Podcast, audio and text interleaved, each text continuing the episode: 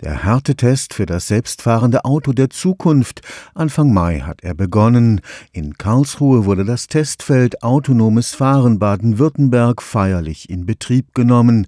In den nächsten fünf Jahren können Automobilhersteller und Zulieferer unter realen Bedingungen in und zwischen Karlsruhe, Bruchsal und Heilbronn ihre Konzepte für das vollautomatisierte Fahren ausprobieren. Gut möglich also, dass uns demnächst hier im Südwesten so ein Fahrroboter entgegenkommt.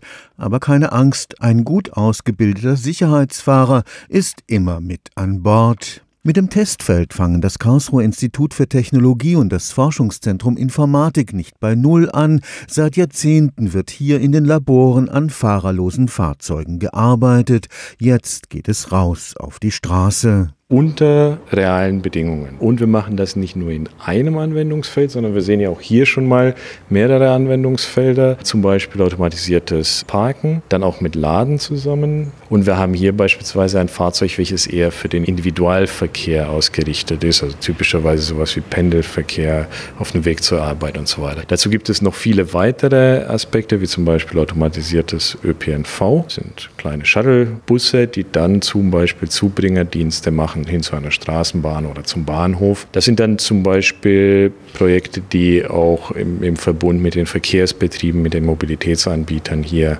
möglich sein werden in diesem Testfeld. Professor Marius Zöllner ist Vorstand des federführenden Forschungszentrums Informatik. Dabei geht es nicht nur um die Automatisierung des Individualverkehrs.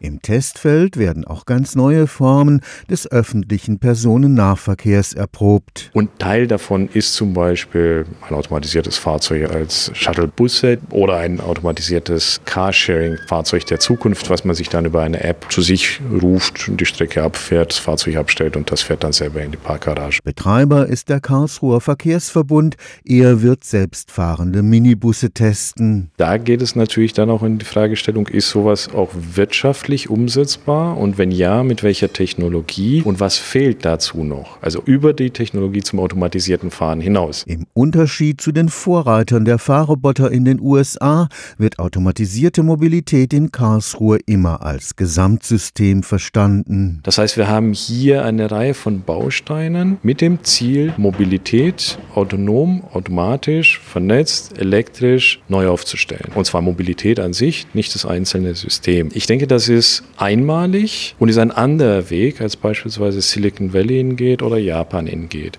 Und das Schöne ist, dass wir Wirtschaft, Wissenschaft und auch die Gesellschaft wie zum Beispiel vertreten durch die Stadt, mit an Bord haben und das alle gemeinsam das vorantreiben. Stefan Fuchs Karlsruher Institut für Technologie